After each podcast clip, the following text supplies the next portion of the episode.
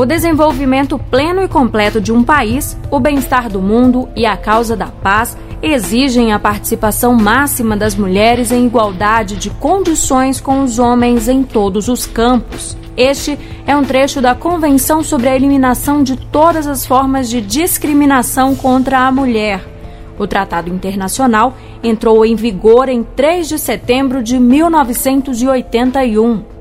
Considerada uma declaração internacional dos direitos das mulheres, a convenção foi adotada pela Organização das Nações Unidas em dezembro de 1979, mas só passou a valer quase dois anos depois, quando atingiu a marca de 20 assinaturas.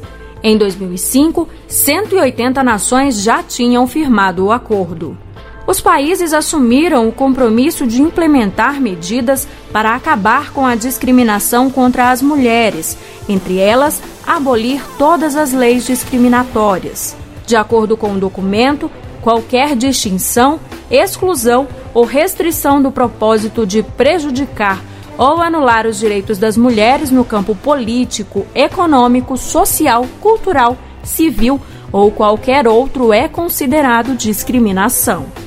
O texto chama a atenção para a necessidade de uma mudança no papel tradicional dos homens para alcançar a plena igualdade e também destaca a importância da partilha de responsabilidades entre homens e mulheres e a sociedade como um todo.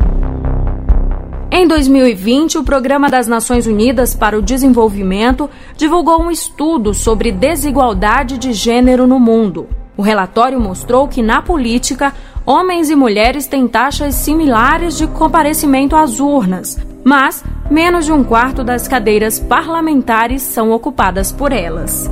No Brasil, dados do IBGE de 2019 mostram que as mulheres dedicam quase o dobro do tempo em afazeres domésticos e que, mesmo com maior nível de escolaridade, ocupam menos de 40% dos cargos de chefia. Os salários pagos às mulheres também são menores. Na política, em 2020, elas representavam 14,8% dos deputados federais. Em um ranking de 190 países, o Brasil ficou na posição de número 142 em relação à proporção de representantes femininas na política. História hoje. Redação Beatriz Evaristo, Sonoplastia Messias Melo, Apresentação Sheile Noleto.